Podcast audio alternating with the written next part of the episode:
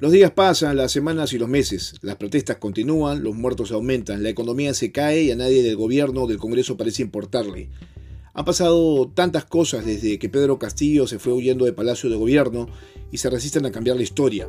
No hay el mínimo desprendimiento ante el reiterativo pedido de que se vayan todos, pero eso tampoco es sencillo. No es posible generar un vacío de poder y eso lo saben quienes promueven la violencia en las calles. Se necesita un camino, una salida y eso está ahora en manos del Congreso, donde los consensos no existen, donde los condicionamientos persisten y ni hablar de una posible renuncia de la presidenta que se muestre indiferente a todo.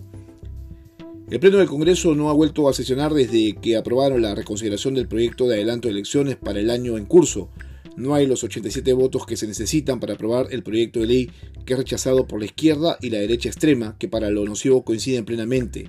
En las últimas horas se supo que quieren elecciones complementarias para terminar el periodo hasta el 2026 y una consulta no vinculante donde el electorado responda a la siguiente pregunta. ¿Está de acuerdo en la convocatoria a una asamblea constituyente? La izquierda insiste. Esto sin duda genera fricciones y el retraso de una votación que puede tener dos resultados posibles y múltiples interpretaciones. Aún queda saber si el Ejecutivo presentará los proyectos anunciados por la presidenta, pero no debatidos y aprobados por su Consejo de Ministros, encabezado por un Alberto Otárola, que hasta el momento no se alinea.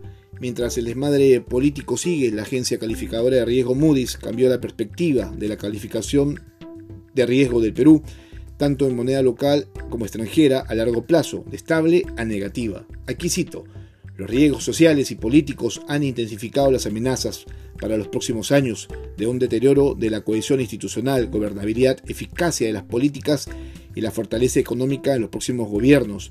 Es decir, no somos un país confiable para los inversionistas del mundo que ven cómo nos sacamos los ojos.